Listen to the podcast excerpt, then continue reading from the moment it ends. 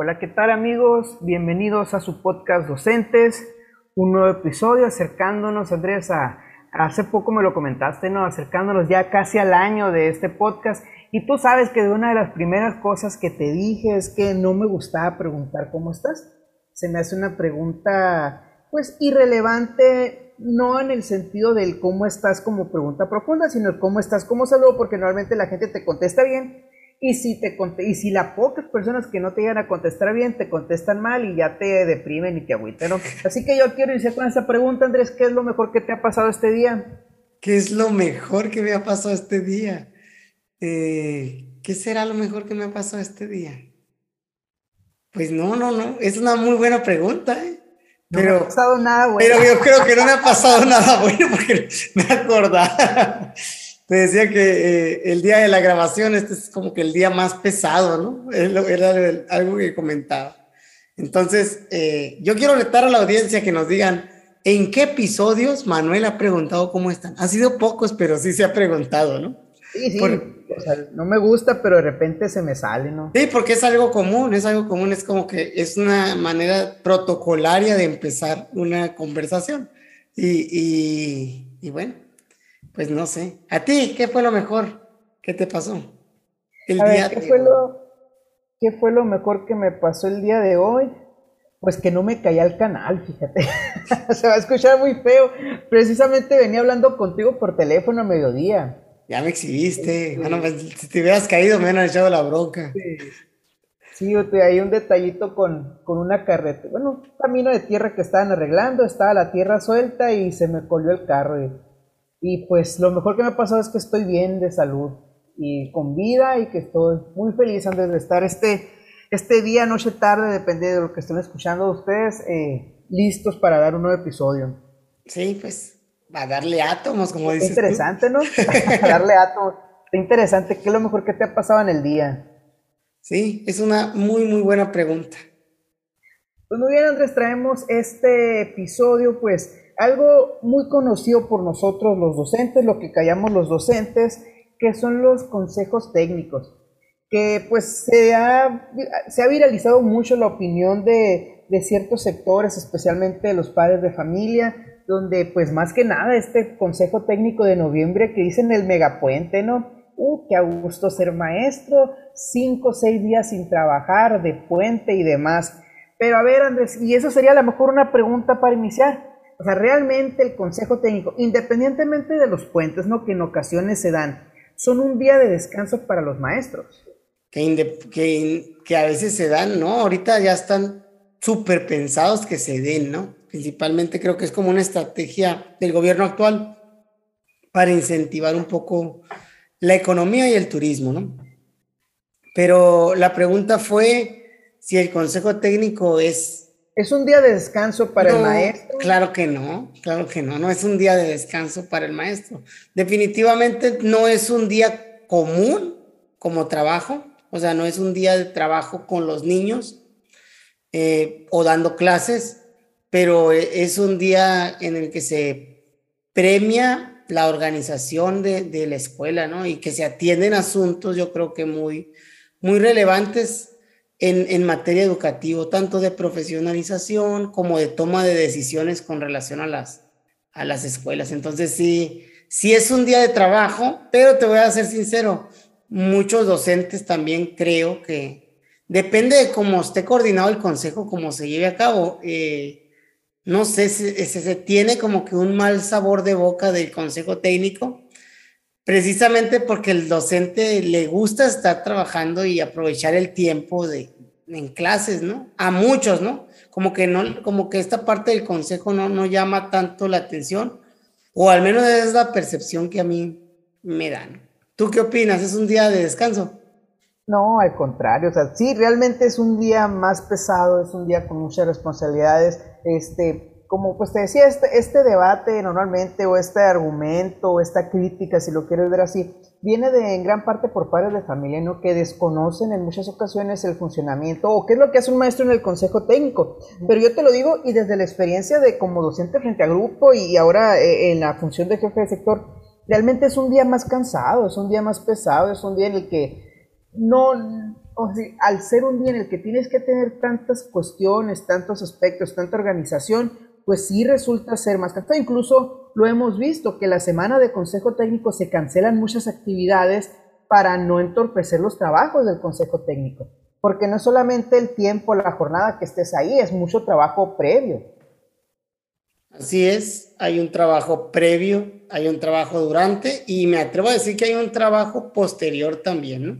Porque ahí cuando llegas a los acuerdos, pues realmente también eh, se asumen compromisos para desarrollarse previos al próximo consejo técnico también. Depende de cuál sesión, ¿no? Digo, ahorita como que hay una estructura muy marcada sobre las ocho sesiones, pero no sé si recordarás tú que anterior a las ocho sesiones había menos sesiones de consejo técnico y lo que implicaba que hubiera menos sesiones de consejo técnico en una escuela, ¿no? Eh, no sé si, implicaba? No sé si recuerdes, pero mucho, mucha de la organización, por ejemplo, para, para cuestiones que son escolares, pero que, que dejan de ser un poco académicos y son más sociales, por ejemplo, organización de los festivales y kermeses, Día de las Madres, de la primavera y todo eso, siempre te pedían 10 eh, minutos antes del recreo y ahí te vas para ir y ya el director te manejaba la agenda, porque muchas veces no existía un consejo técnico para, para esos espacios de toma de decisiones, que parecen no ser, no ser trabajo académico, como te dije, pero que tiene un trasfondo más de participación social con relación a la vinculación de la comunidad hacia el trabajo escolar. Y también pues tiene la parte artística y eso, o sea, o 10 minutos antes de salir, vénganse maestros. A 10 antes, cuando eran reuniones de la hora de salida, media hora más, van a quedarse media hora después de la hora de salida. Por ejemplo, también, o sea, que esas son implicaciones de, de creo yo, anteriores al Consejo Técnico. Creo que ahora ya con tener una reunión cada mes más o menos, pues hay cuestiones de este tipo que son organizativas. A lo mejor habrá otras que, son de, urgencia, pero ya, ya serán menores, pues. Ya, ya un directivo la piensa y dice, bueno, pues ya viene el consejo técnico, ahí lo, ahí lo abordo, ¿no? Y ya privilegias el tiempo efectivo de clases de cierta manera, ¿no? Y en aquel entonces no. Y creo que, no sé si a ti, pues, pero pues somos más o menos de la misma generación yo recuerdo nada más, si acaso unos, unos dos años que me tocaron estos consejos técnicos escolares que eran tres al año y los famosos talleres generales, ¿no? Los TGA. Los TGA. Los TGA. Y, y de ahí recuerdo que, pues antes de, de, entrarle de lleno a las ocho sesiones de consejo aquí en Sonora, se hicieron cinco nomás. Y ya después vino ya lo de los, las ocho sesiones, junto con pues la ruta de mejora y ya con como otro tipo de, de administración escolar, que de cierta manera yo la veo para bien, pero hoy ya hacen seis, siete años de, eso, ¿no? Y creo yo que ya, ya hay una estructura muy definida con lo que es los, las ocho sesiones de consejo técnico y el programa ahora escolar de mejora continua, anteriormente ruta de mejora, pero que viene siendo un plan escolar al final de cuentas. ¿no? Oye, no sé, tu experiencia, o sea, la, para ti que que lo hemos comentado, a lo mejor iba un poquito del comentario por ahí con la cuestión esta de la mala, pues decíamos la mala experiencia o la mala idea que se tiene. No sé tú, no, pero al menos, no sé tú, pero yo no dejo de pensar. este, realmente, si tú me decías, oye, ¿qué prefieres hacer? ¿Un día de consejo o un día el trabajo con los niños? Así con lo que iniciaba, pues muchas veces decía, ay, yo preferiría estar con los niños porque, pues, era, es algo que tú no, no sí que no les sentías provecho, pero pues es algo que tú no quieres dejar, ¿no? Como maestro uno prefiere seguir, un maestro encantado de estar dando clases todos los días. A un maestro mientras menos cuestiones de otro tipo, no digo que no sean académicas, pero que a lo mejor eh, ya son cuestiones más organizativas, muchas veces el maestro prefiere estar frente al aula. Y lo hemos platicado tú y yo cuántas veces que hemos tenido que ir a cursos y te dices, ay, qué padre, ¿no? Porque pues los cursos normalmente cuando salimos de la ciudad nos quedamos en hotel. Pero pues son cuestiones muy cansadas, lo hemos platicado, son cursos de siete y media a siete y media, o sea, de 12 horas y, y demás. Y siento que lo mismo pasa con los consejos técnicos. Pero aún así, o sea, ¿a qué crees que se debe, Andrés, esta mala reputación, si le pudiéramos decir así, o esta mala idea que existe eh, a nivel general de los maestros por los consejos técnicos, porque el comentario común es que, pues que los maestros ahí están aprovechando y tú entras al Face y el consejo técnico es el día de tirarle al maestro por flojo. Sí, sí, sí. Pero eso es parte del desconocimiento, ¿no? Pienso yo, pues sí, al final de cuentas es la envidia que nos tiene la sociedad. no, o sea, estoy hablando ya, ya de, de, este desconocimiento, pues. Es la parte de, que es un día que de cierta manera la tarea docente, pues, eh, funge un rol distinto, pues, funge un rol distinto. Y créeme que yo, yo me fui por el lado del docente porque no estamos acostumbrados a eso, a eso iba yo, a la razón de que no se está acostumbrado, cuando tú estudias, mmm, o menos cuando nosotros estudiamos, no se tocó muy, muy a fondo la cuestión del consejo técnico y de, de cómo es el funcionamiento de una escuela que termina siendo una organización que tiene metas, objetivos y demás. No, uno se forma de una manera muy pedagógica, muy de al grupo, los alumnos y a, y a trabajar con ellos. Entonces, eh, no, no creo yo que lo, lo de los padres eh, que le tiren eh, sea por, Mm, creo yo que es más por desconocimiento, pues más que nada. Y que, pues no sé, en, un principio creo que me acuerdo como que querían invitar a padres de familia también a ese espacio, ¿no? A que observaran, no sé si te, si te haya tocado, ¿no? Pero me tocó varias veces hacer la invitación, o sea, que como colectivo, estando yo trabajando como docente, hiciéramos la invitación tanto a la Asociación de Padres de Familia o a la Sociedad de Padres, que era como le conocíamos, o a, incluso al, o sea, diferentes eh, personas de la comunidad escolar y realmente nunca, creo que una vez nos aceptaron la invitación de todo el tiempo que estoy trabajando frente a grupo, eh, una vez nada más me acuerdo y, las señoras eran dos señoras que decían, wow, o sea, nosotros no sabíamos que los maestros hacían esto este día, nosotros pensábamos que era pura comedera, que sí se da, ¿no? O sea, que sí se da también, o sea, pero, pues pero, también es parte de, pues siento yo que, que, que te puedas permitir una comida de un receso de una media hora durante la jornada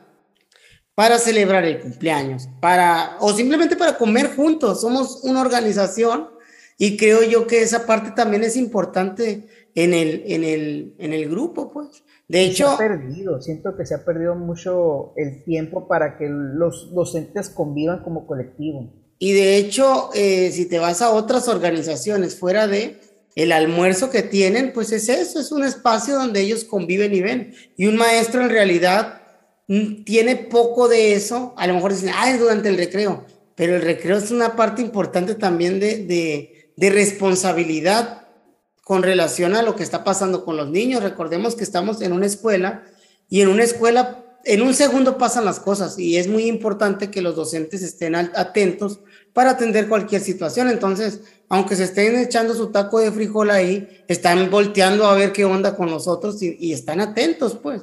Entonces, no es, no es realmente, o sea, descansan a lo mejor de la voz, de que no están hablando frente a grupo y los que no les gusta platicar, porque habrá quien sí está platicando durante el recreo, pero en realidad de que descansen por no estar atentos a lo que está pasando, pues no.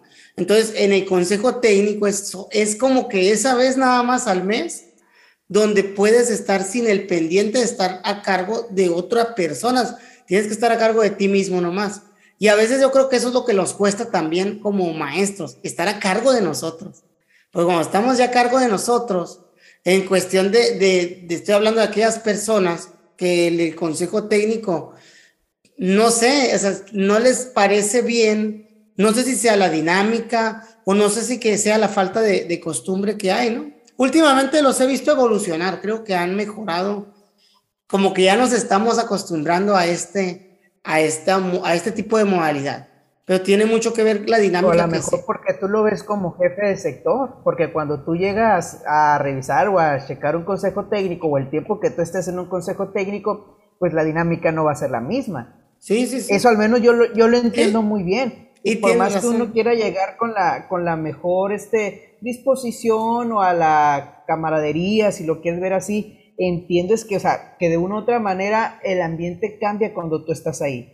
O sea, y es algo natural, y qué más quisiera uno que no fuera así, qué más quisiera, pero pues es, es parte del, de la función que asumimos, que esta idea que se sigue viendo y, y pues que no eres una, o sea, por más que haya mucha relación, no eres parte del colectivo. O sea, del colectivo cotidiano, de los que se ven todos los días, se pues, saludan. efectivamente no es así. A lo mejor tú dices, no, pues yo lo veo diferente, pero pues es que ya estás en una función diferente. No, pero no nada más hablo cuando, bueno, cuando dije lo veo, pues te fuiste muy literal. Me refiero a, a lo que externan también, pues los supervisores, los directores o los maestros. Pero yo sé, vas a decir lo mismo, pues en el sesgo de que vas a escuchar lo que quieren que escuches. Y tienes toda la razón, ¿no? Y tienes toda la razón. Te la, te la voy a dar esa.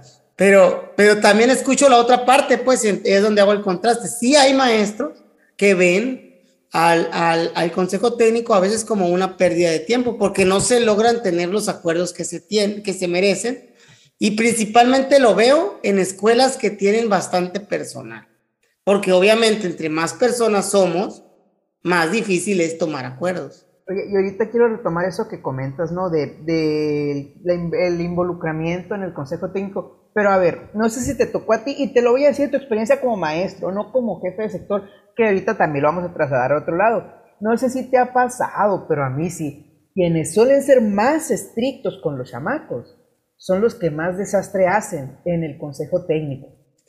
Al menos así a mí me tocaban, ¿no? Los que eran más, híjole, los ogros, así vamos a decirle. Ogros o ogras, ¿no? Los Shrek y las Fionas. Este, me refiero a que eran, no, pues, no por decirlo, los más duros, estrictos, pues eran los más desatados en, en el consejo técnico. Desatados eh, refiriéndote a que, a que no ponían atención. Eh, ajá, sí, pues, y yo te lo puedo decir, o sea, yo me considero una persona. Ahora vi un meme de eso, fíjate. Yo me considero una persona social y tú lo has visto en las reuniones que hemos tenido, pero pues, no sé, al menos, eh, y ahí tú me no me dejarás mentir, que si algo tengo y que hasta lo he hecho contigo, con que, que si está hablando alguien, te digo, Ay, pues, cállate, déjame escuchar, o sea, por respeto a la persona que está hablando. O sea, podría agarrar todas las curas que tú quieras. Eres un grosero cuando me callas, siempre sí, sí, y es algo que, que, normalmente lo hago, pues. Pero sí me da risa o me da curiosidad cómo, cómo nos transformamos. En el aula frente a los niños somos el general y en el consejo técnico estamos peor que los chamacos. Y aplica también para supervisores y directores y jefes de sector, no, no digo nomás los maestros, en reuniones cuántas veces no nos pasa, que ahí nos tienen y nos tienen que callar como niños chiquitos muchas veces adultos, no voy a decir nada más de tu edad y la mía, sino mucho más, más grandes. Y tocas un tema muy, muy, o sea, muy peculiar, ¿no? Aparte de lo que estás diciendo de, de de cómo nos comportamos en, un consejo técnico, yo también vería es cómo desarrollamos el consejo técnico como una reunión, visto desde la formación que tenemos, ¿no? A eso me refiero y tú eres, tú también lo has visto, de la parte dinámica que se dé, por ejemplo, que está bien a veces echarle una dinámica, pero hay muchas dinámicas que son para adultos y otras que son dinámicas para niños y creo que eh, a veces se ha tornado las reuniones de adultos como un ejemplo de, reuniones de niños, pues de, dinámicas para con niños, ¿no? Entonces, eh, en el ambiente escolar está muy normalizado, en el ambiente académico, mm, educativo, está muy normalizado dinamizar de esta manera. No sé si sea para que se pueda replicar en el aula como una muestra, como un modelaje, pero en el consejo técnico también a veces pasa, ¿no? Y habiendo muchas reflexiones para, para adultos, pues, que esa es otra cosa, pues, nos forman en pedagogía, en la normal, más no nos forman en andragogía, como lo hemos visto, como cómo aprenden los adultos, y de ahí las situaciones y problemáticas que se dan en las reuniones de adultos, que son los consejos técnicos, pues. Entonces, eh, en lo personal, te voy, a, te voy a contestar tu pregunta, porque tu pregunta era, no sé si te ha pasado que son tremendos. Mira, en las escuelas que yo he estado, el consejo técnico funciona muy bien, te voy a decir. No, o sea, no, no, no lo he notado de esa manera, ¿no? Realmente como maestro estuve en, tres escuelas, no eran escuelas bastante grandes y, y sí, o sea, sí, sí, creo yo que he tenido mucho, mucha suerte de los equipos que, que he visto, porque bueno, por ejemplo, la primera escuela que estuve eran 12 maestros, ¿no? Pero eran de los 12, 5 llegamos nuevos. Entonces no llegas tú tampoco haciendo eso, tú llegas así como, ¿qué hay que hacer aquí, no? Y los otros cinco, o los otros siete, que dos interinas y los otros cinco eran como los de base de antaño de todo el tiempo, pero estaban muy bien coordinados. Entonces decías tú, ok, ellos ya saben cómo organizar y estaban abiertos a las ideas de nosotros y se hizo como que una amalgama, decimos, muy, muy padre, ¿no? Y, y no, o sea, sí. Y en la otra eran tres. Mande. Y en la otra eran tres, cuatro nomás. Sí, pues en, por ejemplo, en la última que estuve, en paz descanse, la Julio Villa, pues éramos seis maestros y un director, entonces... Ya sé que me reclamas mucho que la cerré. No, pues, sin comentarios. La primera escuela que estuve, te voy a ser sincero, la primera escuela que tuve, o sea, es un parte tuya y parte mía. Esta que te estoy diciendo, también la, demolieron y no la volvieron a construir. Entonces, de las tres escuelas que te digo, dos ya están extintas, ¿no? Y, ay, Pero esto es lo no que... No fui yo la otra, porque no sé cuál me estás hablando. Presidente alemán. No, no fui yo. Estaba, yo creo que es del sector 1, ¿no? Sí, se fue el sismo. Sí, fue por lo de los sismos, exactamente. Fue por el sismo y eso, y ya no la volvieron a hacer, ¿no? Entonces, en esa escuela estuve el primer año. ¿Y a, a qué voy, Manuel? Entonces, que, por ejemplo, en un grupo de seis maestros, no hay mucho pie a, a, perder el tiempo, porque todo sale muy rápido y tienes la, la, el consejo para, incluso para profundizar. Te puedes dar el tiempo de escuchar a los seis y decir qué pasó, qué le duele, el maestro se explaya y todo sale, sale bien, pues.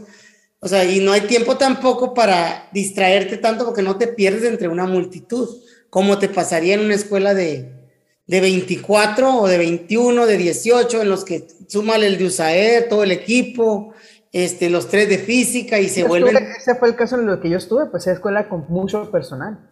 Entonces ahí es donde sí se, sí se, pues obviamente puede pasar muchas cosas, ¿no? Y que tiene que ver con la cantidad. Deja tú, yo creo que en la secundaria, si no nos dejarán mentir los que, los que nos escuchen, que sean del nivel de secundaria, todavía el, consejo se vuelve muchísimo más difícil cuando tienes 50, 60 personas poniéndose de acuerdo, imagínate. Eh, quiero retomar eso que dices, ¿no? A lo mejor es curioso ver si realmente la cuestión de, del desarrollo depende del número del personal pero bueno, ahorita que hablábamos acerca del involucramiento que se ha tenido, que sienten los docentes con el consejo técnico, ¿tú crees que realmente, o sea, que se ha conseguido involucrar a los maestros en la responsabilidad del trabajo del consejo técnico? ¿O cómo? O sea, ya mencionabas algunos factores, pero vamos a decir que en algunas cuestiones, ¿de qué depende ese, involucramiento? O sea, ¿se ha conseguido? ¿El maestro lo ve como una pues como algo realmente suyo o propio o lo sigue viendo como una reunión a la que tiene que atender porque está programada y pues ni modo, ese día me voy a atrasar con los chamacos. O sea, para ti en general, ¿no? ¿Cómo se ve y por qué se ve de esa manera? Pues yo pienso que se ve así, que es que depende mucho de cada maestro, ¿no? Pienso yo que vamos bien, que cada vez vamos siendo más las personas que vemos el consejo técnico como ese espacio de diálogo entre maestros que nos permite crecer y de profesionalización. Así lo veo, cada vez somos más, pero todavía hay algunos maestros que sí lo ven como, como una pérdida de tiempo, pienso yo, como una pérdida de tiempo porque ellos no avanzan en lo académico, porque tal vez en, en sus equipos o escuelas no se pueden poner de acuerdo o sean imposiciones de, del director o de un grupo muy selecto de quienes están a cargo de, de la escuela y de lo que van a ir haciendo con relación a las estrategias. Pero eso tiene que ver, yo pienso más con un, con un mal manejo de esta reunión, de no, de no, de no hacer partícipes a todos en la toma de decisiones y de también de no saber establecer o cumplir ciertos acuerdos que puedan tomar, porque es obvio que, que en, un, en un colectivo todos tenemos una visión distinta que vamos a poner sobre la mesa, pero lo importante es salir de ahí con acuerdos que todos vamos a cumplir. Podemos pensar todos diferente, pero si acordamos algo, creo que todos debemos de, de cumplirlo. Pues eh, en caso de estrategias, ¿no? Al final de cuentas, no se va a, a, planear una estrategia que no funcione o que se va a planear una estrategia que, que, que... Eso dices tú. Bueno, Sí, es que de entrada no, no la puedes catalogar que no funcione porque no la has implementado, a eso voy pues. O sea, sí puedes decir que no funciona la estrategia, pero primero la tienes que probar. Y ahí, para eso está el siguiente consejo. Pero no se va a planear una estrategia de entrada pensando que ya no va a funcionar. A eso me refiero, ¿no? O no sé, no sé si tú me puedas desmentir. No, yo, yo te digo porque coincido contigo en que ya hay una mayor conciencia acerca de la importancia del consejo técnico, que ya a lo mejor en menor medida, que puede haber casos que sí se siga sintiendo así, ya no se ve tanto como una pérdida de tiempo, ya ah, sabemos hacia dónde vamos, sabemos qué pero siento que en aquellos casos donde los colectivos o algunos docentes no se han involucrado tanto, y no me refiero a involucrado en el cumplimiento de las actividades, porque a lo mejor las pueden cumplir, o sea, por responsabilidad no queda, pero que no se hacen, no se tiene ese sentido de, ah, este espacio es para mí, es para mi escuela y es para que construyamos. Yo siento que esto se da cuando las las acciones, las dinámicas, las actividades, las estrategias, las guías, se ven como eso, o sea, como algo a lo que se tiene que cumplir para, ah, es que así dice la guía, ah, es que así me lo va a pedir el supervisor, aunque no se pidan los productos, no, pero, ah, es que así, o sea, cuando se ve como algo que se tiene que hacer porque se tiene que hacer y no se interioriza, iniciando por el director que es quien dirige el consejo técnico, eh, y no logra a lo mejor compartir ese entusiasmo o esa, ¿cómo se dice? No logra vender el producto, pues. Que no, no es el término correcto, pero lo que no, no llega a llevar ese grado de empatía que debería tener el consejo técnico con los maestros. Siento que es donde se genera esto. Se ve como algo que se tiene que cumplir y no algo que realmente tenemos que hacer. Y eso que te decía de las estrategias de pues que no se va a hacer una estrategia pensando que no funciona. No, pero muchas veces se hace como porque la tenemos que hacer. O sea, ah, porque se tiene que hacer y a lo mejor nomás la ponemos porque la tenemos que poner. O sea, más que nada, por eso mi pregunta iba en eso, ¿no? De, de veras, ¿estás seguro? Porque muchas veces lo ponemos porque lo tenemos que poner, porque suena bonito, híjole. Y lo que pasa muchas veces, que lo hemos comentado tú y yo, ¿no? Que aplica tanto con la, la planeación docente, la secuencia didáctica que hemos visto. O sea, no se trata de poner muchas cosas bonitas se trata de poner lo que va a funcionar y eso nos pasa, decimos, ah, vamos a hacer esto. Ay, pero está muy sencillo. Y ya le empezamos a meter, a meter y ya queda como algo muy bonito, pero no aplicable. Sí, sí, sí. Pero bueno, no, no dijiste así, no dijiste, eso dices tú, dijiste que, pues, fue diferente, ¿no? Fue un ataque personal. Pero sí, me, agarraste pensando en ese, en ese contexto en específico, pues. sí, sí, sí. No, y, más que nada pensando en eso, que la estrategia obviamente no es por ese, pero sí, obviamente hay personas que pudieran descalificarla antes de la entrada o simplemente planificarla y no llevarla a cabo porque realmente no, no, la, no la creen conveniente o aplicable en el contexto o en el grupo que, que están. Pero pues, nada más, pero me gustaría hacer un paréntesis ahorita que hablé del cierre de las escuelas, este, comentar y sería un tema interesante para verlo más adelante. O sea, ¿cuándo es el, o sea, el realmente necesario un cierre de una escuela o es necesario? ¿Qué condiciones ameritan? Porque tú sabes, ¿no? Yo te lo he dicho que, que si una escuela no está funcionando, no tiene caso mantenerla abierta. Es recurso que se está desperdiciando. Y igual lo dejamos para otro tema, pero pues ahí está porque lo dicen, no, hay que, que están festejando que cierran escuelas, no, simplemente pues cuando algo no funciona, hay que cerrarlo. Y no hablo del que no funciona operativamente, sino que su fin, su ciclo de vida ya se acabó, pero pues te digo, nada más como paréntesis, ¿no? Porque y cada vez hay menos niños y obviamente pues las escuelas van a ir disminuyendo.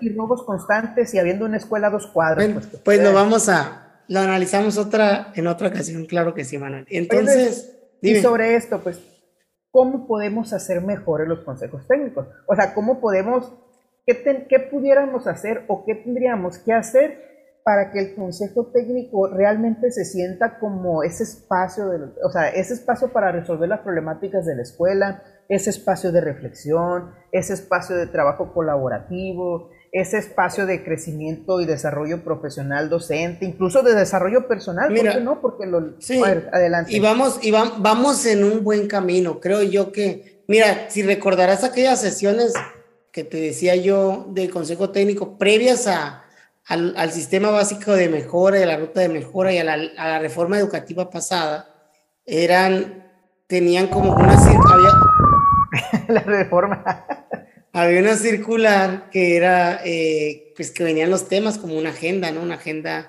pues, política que se tenía que seguir, no nomás política, sino también de la Secretaría de Educación y Cultura, que prácticamente pues sabemos que hay una agenda detrás de. Eh, viene lo del sistema básico de mejora, la ruta de mejora, y ya viene también con otra agenda también detrás. Hoy la agenda, o creo que la transformación de lo último del sistema básico y lo del programa escolar de mejora continua, ya sabemos qué se hace en cada uno de los consejos técnicos a lo largo del ciclo. Solamente va variando, pues, va variando un poco. Y hay un espacio, al menos ahora en esta guía y en las pasadas también, que es de una hora más o menos en una media jornada, en donde se ven asuntos de la escuela. Entonces te digo, vamos hacia allá. Todavía la, agenda tiene, tiene un peso de ver cuestiones con gran importancia para el país, por ejemplo, lo de los protocolos de salud, por esto de la contingencia, que se estuvo viendo durante todo el ciclo. Pero pues hay que entender que el Consejo Técnico también tiene ese, ese tenor de, de que la necesidad que se ocupe mm, para una sociedad y una, una manera de, de apoyar a la sociedad desde la escuela se va, se va a tomar esa oportunidad para, para analizar esos guías. Ahora también de la pandemia para acá, he notado yo que la agenda ya trae un sentido más también del bienestar del docente. Trae un poco más de análisis sobre las emociones, sobre lo que los docentes están viviendo, las reflexiones sobre la, empatía con los niños y demás, que, que son temas que, que te sensibilizan, pues, porque a veces no, no sabemos. El detalle es que sales sensibilizado y te tocas con una sociedad polarizada, diría mi amigo Roberto, donde, donde ves donde ves cómo la sociedad pues se te echa encima, pues a ti docente te dicen flojo, pero, pero ellos con sus hijos no hacen la tarea para cumplir. Entonces, te empieza esa, esta parte de la rabia o esta parte de la ira de, de, no poder entender y de no poder ponerte en el lugar del otro porque pues vemos esa cara que existe en las redes sociales que puede ser muy, pues muy polarizada o, muy feliz o muy enojado, pero no vemos los tonos grises, ni tampoco vemos más allá, ¿no? A veces vemos una sonrisa, como los payasos, ¿no? Una sonrisa, pero en el fondo hay una tristeza, ¿no? Hay una tristeza, hay algo más oscuro dentro de, ¿no? Algún maltrato infantil con un niño, una situación de violencia intrafamiliar, poca atención, poco amor, cosas que no, que no se pueden percibir en las redes y que en la escuela también es difícil percibirlas porque pues realmente lo notas tú como, bueno, en la escuela es un poco más fácil porque notas que el niño es, pues es, es distinto en ciertos comportamientos que no, que no, pues que no son acordes a lo mejor a lo que nosotros vemos en las etapas de desarrollo infantil, porque conocemos ya bastantes eh, a los niños, eh, si más si hemos repetido el grado, ¿no?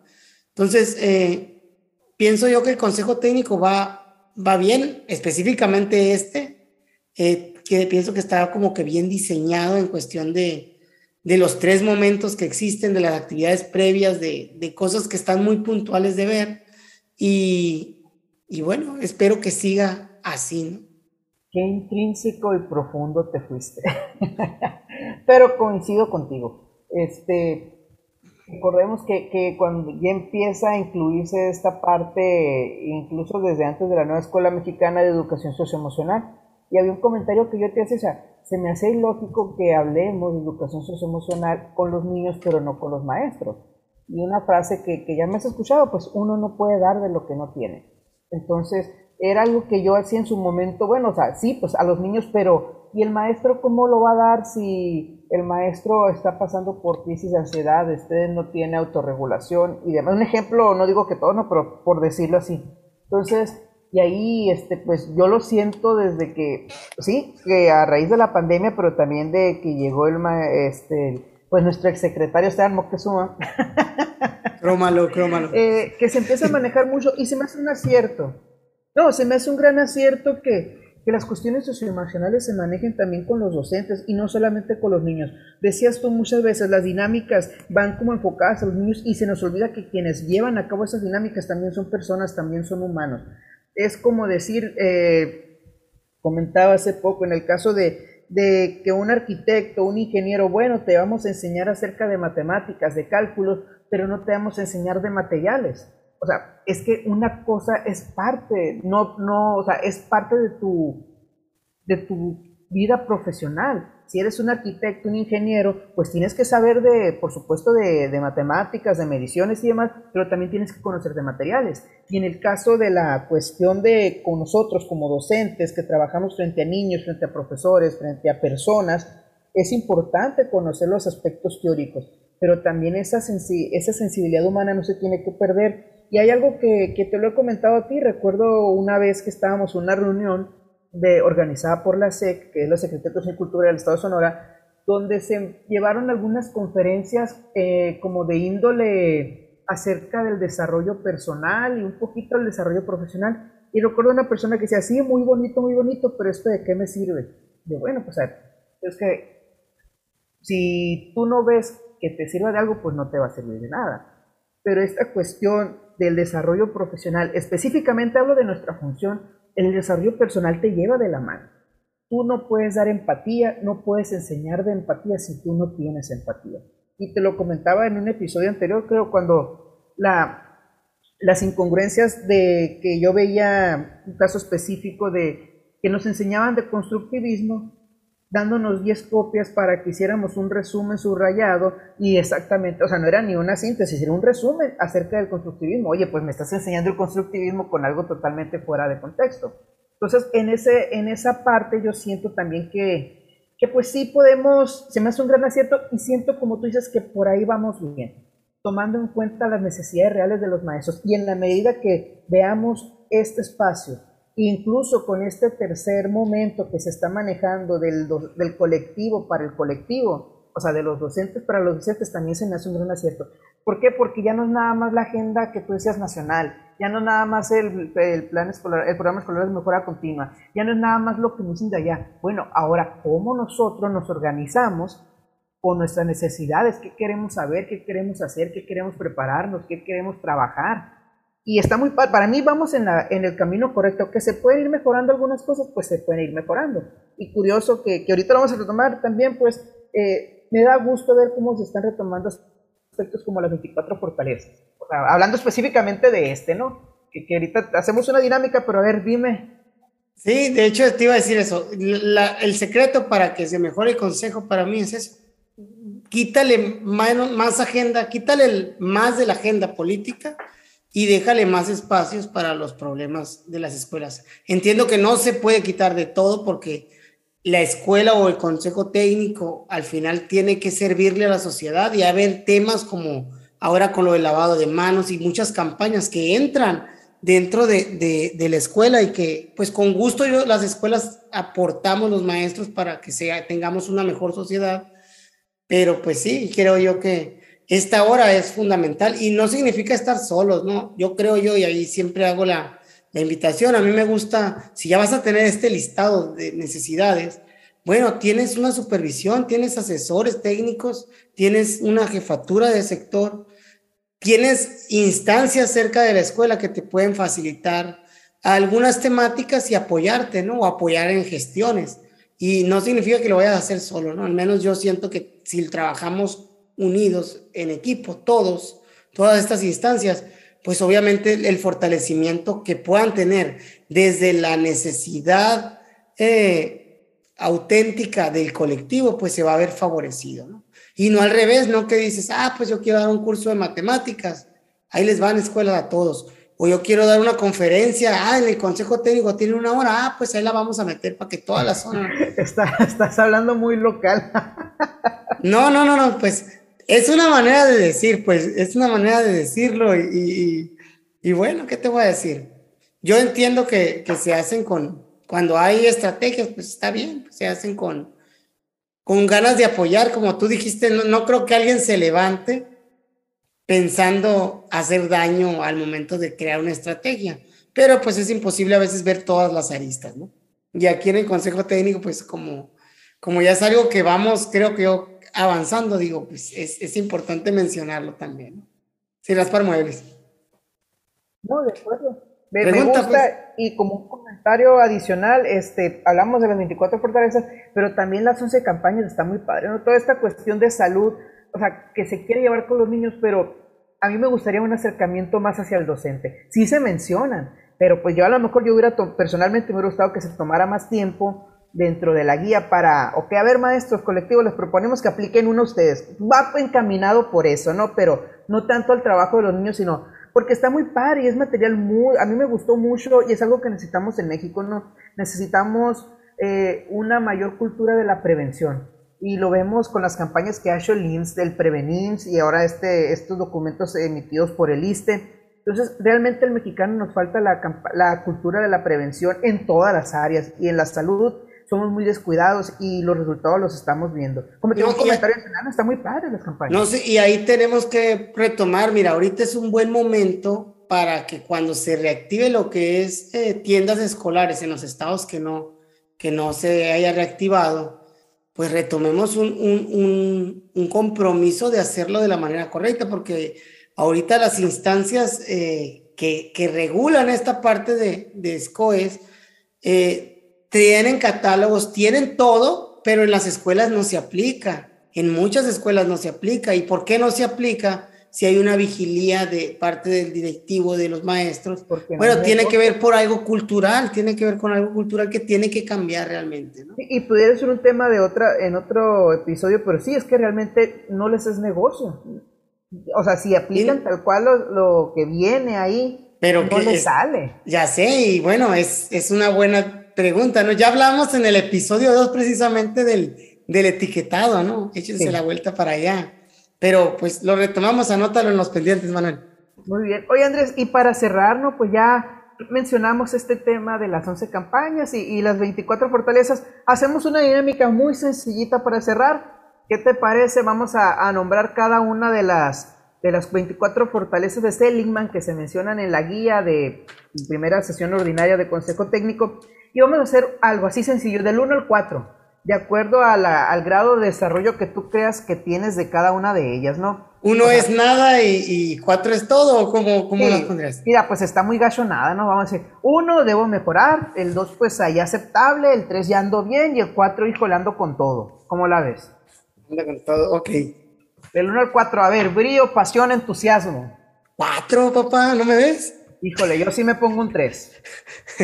Si no, no soy tan así. Tan, entusiasta. Acá, no todo el tiempo, y tú me conoces bien.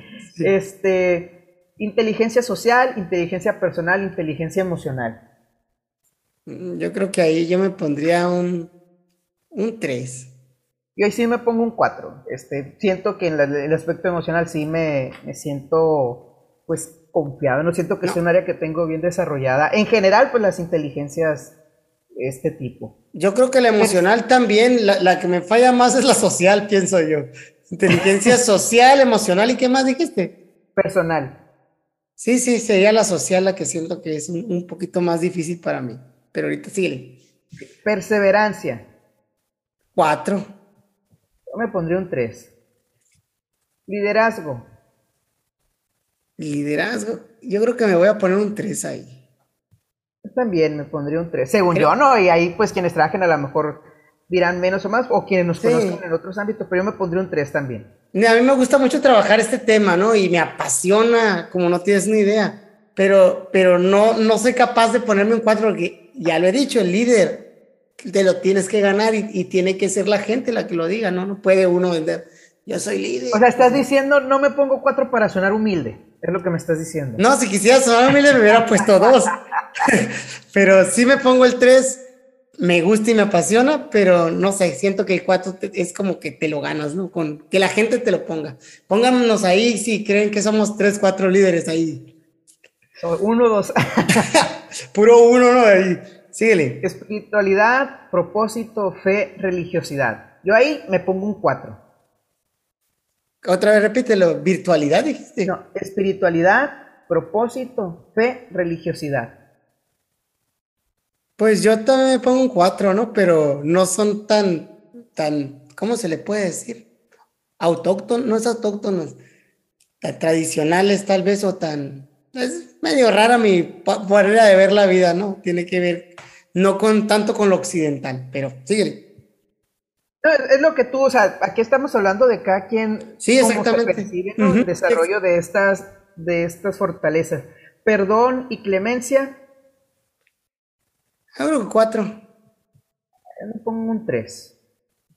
Sí. Bueno, eh, ahí es que clemencia, pues no he tenido así como que, ay, clemencia. Me pongo un 3 en general, vamos a decirlo. ¿Cómo lo definirías, clemencia?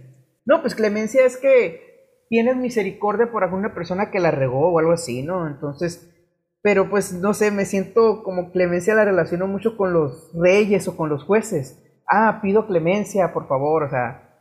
¿Sabes qué? Lo cambio, yo también tengo un 3, ¿no? Mira, te voy a ser sincero, pienso yo que perdono muy rápido, pero cuando, o cuando ha sido cosas que me han dolido mucho, eh, me ha costado un poquito más, así que sí, síguele. Yo por la parte de la clemencia, fíjate, porque el perdón no tengo problema, o sea, perdono muy fácil. Este, no, no, pero la clemencia, no sé, como que me queda ahí. ¿Y eres perdono y no olvido o eres perdono y borrón y cuenta nueva? Que me la vuelvan a hacer, no pasa nada. perdono y no me genera sentimientos negativos. porque, o sea, pues hay cosas que pasan y no se te pueden borrar, pero no me genera sentimientos negativos. Muy bien. Síguele. Valor y valentía. Valor y valentía. Un 3. Yo también un 3. Gratitud. Un 4. Te apoyo, 4. Hasta un 5 me pondría. ¿Cuál? Bondad y generosidad. Un 3. Y yo me pongo un 1 en uno, este, híjole, no sé. Eh, yo me conozco, entonces yo me pongo un uno. Me considero una persona egoísta, no con mis cosas. Conmigo sí soy egoísta, entonces por ese lado a lo mejor yo me pondría uno. Es algo que debo mejorar. Yo creo que es de las áreas que más debo mejorar en mi vida, la, la generosidad. Bondad en general, pues más que nada por la generosidad. Muy bien. Juicio, pensamiento crítico, mentalidad abierta. Un cuatro. Yo también me pondré un 4. Prudencia. Estoy bien cerrado, te voy a decir. Ándale, pues. Sí. Prudencia, discreción y cautela. ¿Cuánto crees que me voy a poner ahí? No, pues ahí tú. un 1. No quiero pecar de imprudente. un 1. Yo un 2. Te voy a decir por qué un 2 porque hay personas que admiro mucho su prudencia y quisiera ser como ellos. No, no me considero una persona imprudente, pero admiro a la gente prudente. Yo no, yo tú sabes que yo soy una persona que lo que me pasa por la cabeza lo tengo que decir, me explota la cabeza si, si, no, si no sale por mi boca. Entonces me falta mejorar la parte de tener filtros, filtros que me permitan, pues, cuándo y eso. Y eso es una de las conversaciones que ya hemos tenido, ¿no? Como la lección de selección a tus batallas y demás. Trato de aplicar y todo, pero todavía me sigue costando mucho trabajo. Siento que que para mí es una catarsis, ¿no? Decir, me libero, me libero diciéndolo, independientemente del caos que se venga después, y, bueno, eso no está bien. Fíjate. Muy bien, curiosidad, interés por el mundo. Cuatro. Igual, cuatro también. Autocontrol. Autocontrol, yo creo que me pondría un dos. Yo un tres me pongo en autocontrol. Que tiene que ver con esa parte también de la prudencia y otras cosas, ¿no?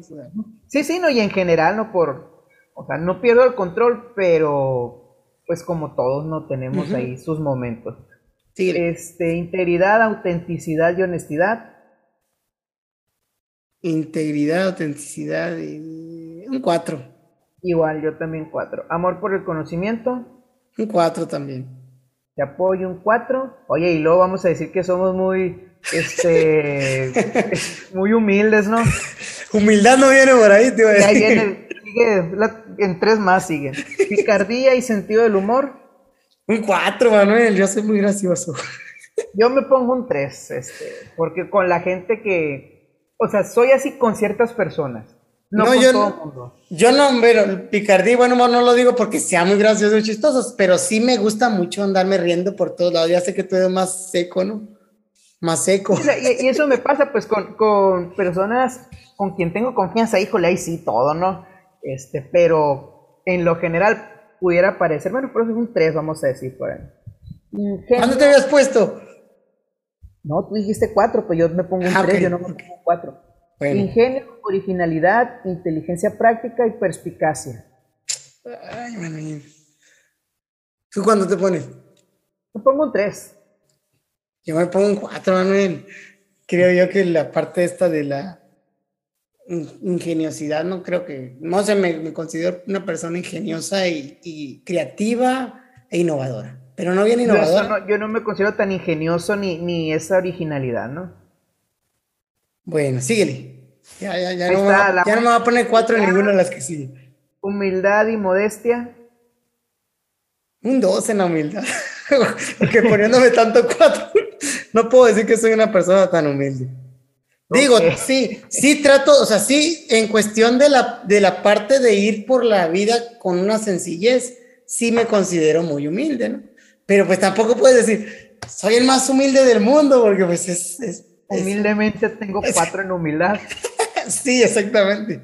Entonces sí, un dos, pero, pero sí le pongo mucha atención a esto, ¿no? Igual un dos también. Este, tres, ya, ya dije la calidad. También no digo la o sea, perspectiva, ya dije, no, yo me pongo un 3 en general. También un 3. Este, civismo, deber, trabajo en equipo, lealtad. Todas esas están juntas. Sí, es que, es que es el detalle que muchas veces, ah, a lo mejor me siento más en unas y menos en otras, pero están de manera general. ¿Civismo qué? Civismo, deber, trabajo en equipo, lealtad. Ay, es que yo me pongo un 2. Yo un 3.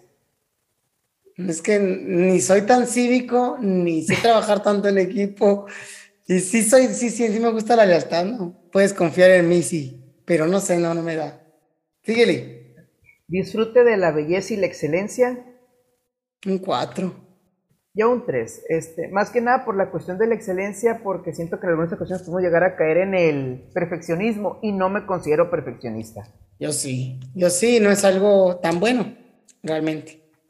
Por lo mismo, porque, no te satisfaces con, con, tiene que ser lo, lo que es, no, no.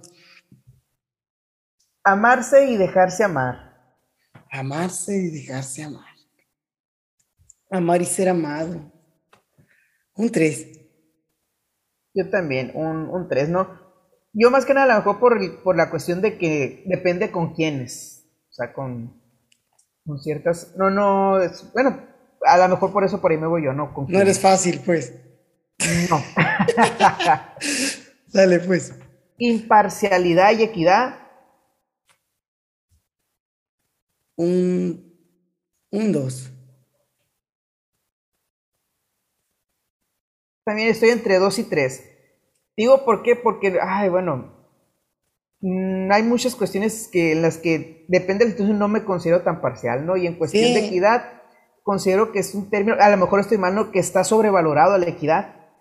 En algunos aspectos, no en todos. y es que, es, que es, es, cuestión de perspectiva esa parte de la equidad, creo yo. Y en cuestión de la imparcialidad también tiene mucho que ver con, con, con dejar de, de, tener esa habilidad de salirte de ti para tratar de verlo lo más neutral, pero en realidad nunca te sales de ti. La realidad es que siempre estás sesgado por tus creencias, ideología, pensamientos y conocimientos. Entonces, eh, para mí también es un dos por eso.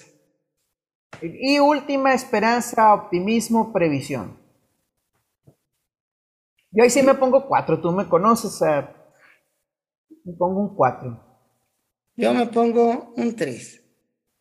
Pues muy bien, Andrés, estas son las 24 fortalezas. Ahí también, este, probablemente más adelante, hay un test que me recomendó una maestra eh, muy interesante del, del Penn State University, donde vienen 240 preguntas que te permiten conocer qué también estás en las 24 fortalezas. Son las mismas fortalezas, dijiste, ¿no? De Seligman. Sí, sí, pero vienen más desglosadas, no vienen tan generalizadas. Y había una cuestión, pues, que al hacerlo dije, órale, pues sí, ¿no? O sea, hay detallitos donde sí, o hay sorpresitas. Eh, luego, si quieren, ahí los, lo platicamos o lo compartimos. Pues, Andrés, esto sería todo. Algo que, con lo que guste cerrar. Pues nada más, eh, lo mismo de siempre, ¿no? Seguirnos en nuestras redes, profe Andrés en Facebook, Andrés Morales 1 en YouTube y pues desearles lo mejor de lo mejor. Espero que sus consejos técnicos realmente sean pues de provecho, espacios de profesionalización y espacios de convivencia, ¿no? En los que Oye, me, estoy, acordando de algo, ¿nunca, nunca viste Bob Ross? Bob Ross es el, el vato el que tenía una pelo chino, chino, chino y que pintaba. Ah, sí, sí, sí, sí, claro que Este, y se despedía con felices trazos, era su, frase, pues. sí, me, acordé más de la parodia de Derbez, de, esta persona, ¿no? Tiene una parodia de Derbez donde está pintando y anda, está diciendo los, este, Oh, sí, este nivel. Ah, sí, un verde. un verde arcoíris por aquí. Oh, sí, qué, qué grandioso. Y empezaba él con la descripción. estaba padre. Bueno, ya que lo vi más grande, me dio más risa porque habla en inglés, pero está, está traducido. Y si entiendes un poco de inglés, te das cuenta que, que dice otras barbaridades, ¿no? pues entonces, con tu despedida, felices consejos. Felices consejos. ¿Y tú? Pues eso ya, felices consejos, ¿qué más quieres? bueno, con esto terminamos, nos vemos en un próximo episodio. También recordarles que viene nuestro aniversario, un año de podcast, y déjenos sus ideas de qué podemos hacer. La verdad, a mí me gustaría celebrarlo. Manuel es más de los que no les gusta celebrar las, las vueltas al mundo que da, pero ya llevamos una vuelta haciendo este podcast y creo que ha sido muy interesante este proyecto. No, no, no es el celebrarlos, es que, tú sabes, la pregunta que no me gusta cuando cumplen años, ¿qué se siente cumplir tantos años? Los mismos que sentía el día anterior de cumplirlos, ¿no? Pues bueno. Ahí, soy un poquito grinch en esas cosas. Pues con esto nos despedimos, déjenos en sus comentarios, propuestas y demás. Cuídense. Sobres.